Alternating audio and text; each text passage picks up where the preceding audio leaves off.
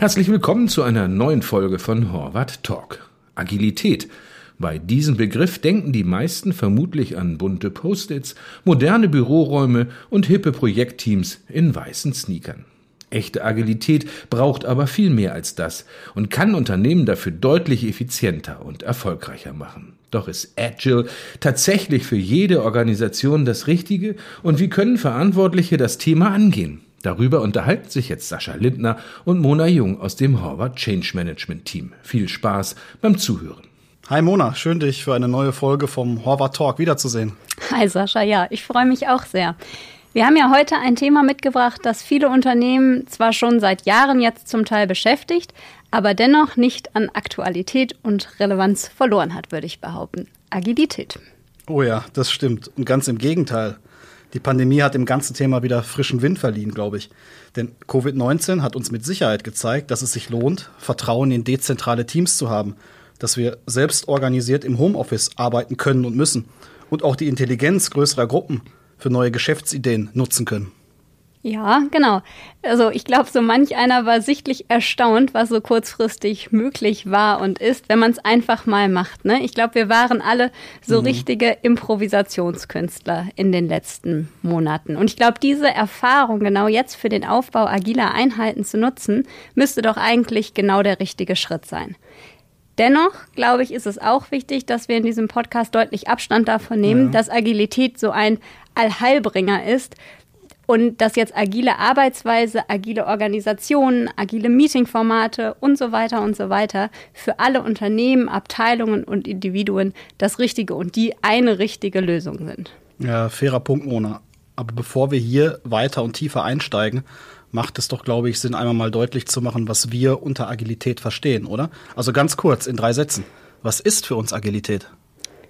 Pass auf, wir wollen den Zuhörern und Zuhörern in dieser Folge ja was zur Agilität erzählen, das sie so noch nicht gehört haben. Okay. Deswegen habe ich jetzt folgende Definition mitgebracht. Agilität, wörtlich übersetzt Beweglichkeit, zählt weltweit zu den bekanntesten und beliebtesten Hundesportarten. Dabei muss ein Parcours mit unterschiedlichen Hindernissen wie Hürden, Slalom, Wippen, Tunnel, Reifen und Laufsteg in einer festgelegten Reihenfolge überwunden werden. Mona, ich glaube, da bist du aber doch leicht ins falsche Thema abgerutscht, oder? Aber du hast natürlich recht, diese Definition kannte ich auch noch nicht. Okay, gut, fairer Punkt. Ich kann natürlich auch ganz fromm antworten und dir sagen, dass Agilität ein Haltungsthema ist, dass es Mindset braucht. Agilität maßgeblich mit Eigenverantwortung zusammenhängt, also der mhm. Eigenverantwortung des Einzelnen und die Selbstorganisation von Teams im Sinne der Kundenorientierung um schnell und flexibel auf das immer schnellere Marktumfeld und so weiter reagieren zu können. Mhm. Und wichtig, dass Transparenz und klare Regeln helfen, die Exzellenz gegenüber der Kunden zu steigern. Ehrlicherweise finde ich aber, dass diese Vorstellung mit den Hindernissen und Hürden viel besser passt und die eben dadurch geforderte Beweglichkeit doch eigentlich zentral ist bei Agilität, oder nicht? Leuchtet ein. Also in, in der Pandemie mussten wir uns alle beweglich im Sinne von Flexibilität zeigen und alles unter Beweis stellen. Wir haben also gerade ein, ja, eigentlich ein Agilitätstraining doch hinter uns und müssten doch jetzt eigentlich fit sein für neue Aufgaben.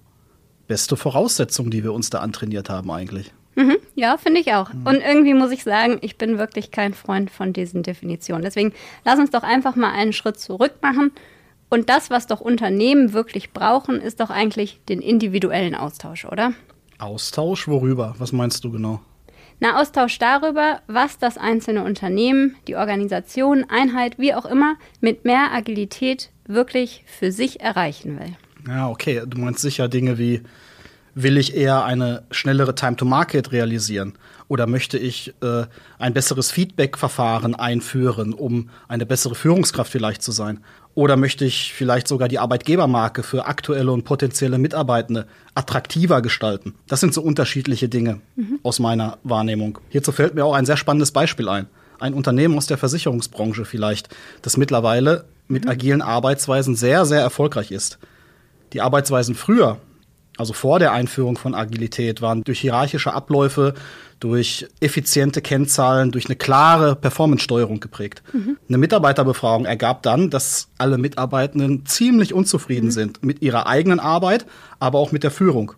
Das Unternehmen entschied sich dann, Selbstorganisation zuzulassen, Hierarchien neu zu denken und auch neue Feedback- und Meetingformate einzuführen. Mhm. Also ich fand in diesem Beispiel besonders spannend, dass die Zielsetzung für die agilen Methoden und Formate von den Mitarbeitern mhm. kam und nicht von dem Top-Management oder von irgendwelchen externen Beratern. Sie zielten darauf ab, die Zufriedenheit zu erhöhen. Ja, gutes Beispiel. Und ich glaube, genau diese Zieleinigkeit ist ganz entscheidend. Also erst wenn eine genaue Einigkeit darüber herrscht und ein genaues Ziel von Agilität gibt, macht es auch Sinn, die Bemühungen anzustoßen und dann mhm. erste Schritte zu gehen. Und ich glaube, ein ganz klassisches Irrtum ist immer, dass Agilität irgendwie mit ad hoc verbunden wird. Also was du gerade beschrieben hast, es geht ja auch um Proaktivität, unternehmerisches Denken und so weiter. Das dauert im Zweifel am Anfang auch ein bisschen, bis sich die neuen Regeln und Formate einer agilen Organisation wirklich durchgesetzt haben. Und dann sollte man sich fairerweise auch tief in die Augen schauen, was das Ambitionsniveau angeht. Ne? Also sprich, wie ernst meine ich das mit der agilen Transformation? Was bin ich wirklich bereit, grundlegend zu verändern? Und wo bleibe ich auch fairerweise Klar. bei meinen bewährten Strukturen?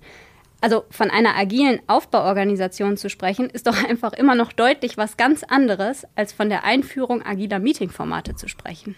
Ja, absolut. Und das ist mir auch sehr, sehr wichtig. Und agile Organisation ist meines Wissens nicht gleich agile Aufbauorganisation. Die wenigsten sprechen in letzter Konsequenz von einer neuen Struktur, also wirklich von, von neuen Kästchen. Mhm. Und offen gesprochen sind da gerade auch zwei Kunden aus dem Retail und einer aus dem Energiebereich gescheitert. Die haben sich auf endlose Diskussionen doch mhm. eingelassen mhm. mit dem Betriebsrat. Und da ging es um die Sache, welche agile Rolle ist dann wirklich eine Führungskraft? Mhm. Und wer verdient dann was und wer darf wem dann was sagen? Und diese ganzen Diskussionen mit dem Betriebsrat haben dann dazu geführt, dass sich Veränderungen am Organigramm gar nicht umsetzen ließen. Also es wird alles wieder auf Null gedreht. Okay. oh je. Okay, also hieße dann Aufbauorganisation lieber erstmal am Ende besprechen. Aber das ist ja ehrlicherweise auch nicht schlimm, weil ich glaube, man kann ganz viele Schritte in Richtung Agilität vorher machen, bevor man anfängt, Kästchen im Organigramm zu verrücken. Und wenn ich an die Kunden der letzten vier Jahre zurückdenke, glaube ich, gibt es ein gemeinsames Erfolgsrezept bei der Einführung mhm, von Agilität. Das ist eine wirkliche friedliche Koexistenz zwischen den bestehenden Strukturen und den agilen Elementen zu finden. Denn mal eben 100.000 Mitarbeiter auf agil umzustellen, geht ja gar nicht so einfach, wie das die glossy Beispiele aus der Presse immer propagieren, wenn es um die Startups aus dem Silicon Valley geht. Ja, ich glaube, da ist die Größe der Organisationseinheit auch ganz wichtig. Aber genau, ich glaube, es gibt eben noch eine dritte Dimension neben dem Ziel und dem Ambitionsniveau, das du gerade angesprochen hast. Mhm. Nennen wir die Dimension vielleicht mal Schmerz. Ja, klingt schön. Ja, eigentlich klingt es Schmerz nicht so schön, aber ich glaube, das muss auch allen klar sein, die sich mit Agilität beschäftigen. Gefühlt ist Agilität ein geschönter Begriff. Hier denken alle direkt an moderne Hocker, bunte Post-its und junge Menschen in weißen Sneakern. Aber das allein ist es doch eben nicht. Muss es nicht sein. Aber nach dem, was wir eben besprochen haben, kann ich mich als Unternehmen ja auch darauf einigen. Ja, na klar, aber genau darüber muss eben Einigkeit bestehen. Will ich Post-its einführen oder will ich Strukturen, Rollen, Abläufe, Anreizsysteme, Gehaltsstrukturen ändern? Ja. Und letzteres, was du gerade gesagt hast, ist sicherlich deutlich attraktiver, wenn man jetzt an das Zielbild denkt und an die Effekte, die daraus entstehen. Aber der Weg dahin ist eben auch deutlich weiter, steiler, anstrengender oder so wie du eben gesagt hast, schmerzhafter. Aber ich denke, das ist ja auch jetzt nicht anders als mit anderen Dingen im Leben und auch Agilität hat eben ihren Preis und diese Umsetzung braucht einfach eine gewisse langen Atem. Das stimmt. Denn je größer und ganzheitlicher ich selbst Agilität denke, desto mehr ungemütliche Themen sind dabei, die deutliches Potenzial für Widerstand haben. Und da sind wir wieder im Kern des Change Management. Das geht ja schon bei der verteilten Führung los. Aber auch Themen wie Feedback, Selbstorganisation oder auch Arbeitsumgebung können es total in sich haben. Von neuen Vergütungsmodellen, wie ich vorhin schon angedeutet habe, brauchen wir an der Stelle noch gar nicht sprechen. Aber fairerweise haben all diese Themen ja nur dann eine realistische Chance, wenn es das ehrliche Commitment der Führungskräfte gibt. Also gerade Agilität ja. ist ja so wie auch eben in deinem Beispiel ein Thema, was oft bottom-up von den Mitarbeitenden angestoßen wird. Und sicherlich kann das auch im kleinen Rahmen innerhalb von einzelnen Teams funktionieren. Aber ich glaube ganz sicher, dass wenn es einen wirklichen Stellhebel geben soll und es um unternehmensweite Entscheidungen gibt, dann braucht es wirklich das Commitment und die Zusage der Führungskräfte, hier einen langen Atem beweisen zu wollen auch den unbedingten Willen aller, nicht direkt wieder in alte Muster zurückzufallen, wenn es mal unbequem wird. Oh mein Gott, das klingt aber erstmal nach einer langen Reise. Ja, schon. Und da muss man ja auch noch überlegen, mit welchen Bereichen möchte man eigentlich anfangen. Ne? Also an welcher Stelle im Unternehmen macht Agilität eigentlich Sinn und sollte man dafür nicht wirklich auch auf Aufgabenebene hinuntergehen. Also sollte man sich nicht davon mhm. leiten lassen, nach Titeln und Stellenbeschreibungen zu beurteilen, ob Agilität Sinn macht oder nicht, sondern eher danach schauen, wie komplex sind eigentlich die Aufgaben, die da gelöst werden. Also ist der Lösungsweg noch nicht ganz klar, das finale Produkt, Dienstleistung vielleicht auch noch nicht so klar definiert. Und ich glaube, genau solche Arten und Aufgaben finden sich beispielsweise auch in eher klassischen Funktionen wie dem Controlling. Wieder, wenn du zum Beispiel als Businesspartner in die Evaluation von neuen Produktportfolios eingebunden wirst oder wenn du im Compliance-Bereich dafür verantwortlich bist, eine neue Datenschutzverordnung mhm. auszurollen. Da ist es, glaube ich, gut, wenn man sich die Mühe macht und schaut, welche Bereiche haben da engen Kontakt zu externen Kunden und wo habe ich komplexe Sachverhalte innerhalb des Unternehmens. Und ich glaube, dann kann ich halt einen Piloten definieren und schauen, mit wem fange ich eigentlich an, Agilität auszurollen. Ja, stimmt. Ich würde an der Stelle gerne bewusst mal einen Cut machen, Mona. Wenn ich in den Rückspiegel der letzten Minuten mal schaue, was wir hier so thematisiert haben, habe ich den Eindruck, dass wir das Thema Agilität ganz schön mies geredet haben, oder? Findest du wirklich? Ich finde eher, dass es jetzt an der Zeit ist, mal ernsthaft über Agilität zu sprechen und nicht länger so durch die rosarote Brille zu schauen, oder? Das wäre wünschenswert. Aber bei aller Realität ist es ja nach wie vor total legitim und erlaubt ehrlicherweise auch wünschenswert, wenn Unternehmen und Führungskräfte sich aufmachen wollen, eben agiler zu werden. Auf jeden Fall. Aber dann lass uns jetzt mal ganz konkret vorschlagen. Was schlägst du einer Führungskraft vor? Was soll sie ab nächsten Montag heute in einer Woche anders machen? Die Beraterfrage. Genau. Also ich würde mal vorschlagen, eine Nullmessung von dem agilen Mindset vorzunehmen. Und das bedeutet ja, Agilität basiert auf mehreren Werten, zum Beispiel, dass Individuen und Interaktion wichtiger sind als Prozesstreue und Standards oder dass das Reagieren auf Veränderungen viel, viel wichtiger ist als das strikte Befolgen eines vorab definierten Plans. Und das kann man dann mal als Basis nehmen und dem Team einmal einschätzen zu lassen, thematisieren und sich darüber auszutauschen. Ich glaube, die Diskussion ist echt Gold wert. Ein Mitarbeiterziel vielleicht pro Woche definieren und montags als Führungskraft den Dialog genau zu diesen Zielen mhm. anstoßen. Mhm. Also immer wieder montags vielleicht in einem Check-in sagen, hey, was nehmt ihr euch denn dann vor? Jeder Mitarbeitende schreibt dann auf einen Post-it vielleicht eine Sache, die er definitiv erreichen möchte.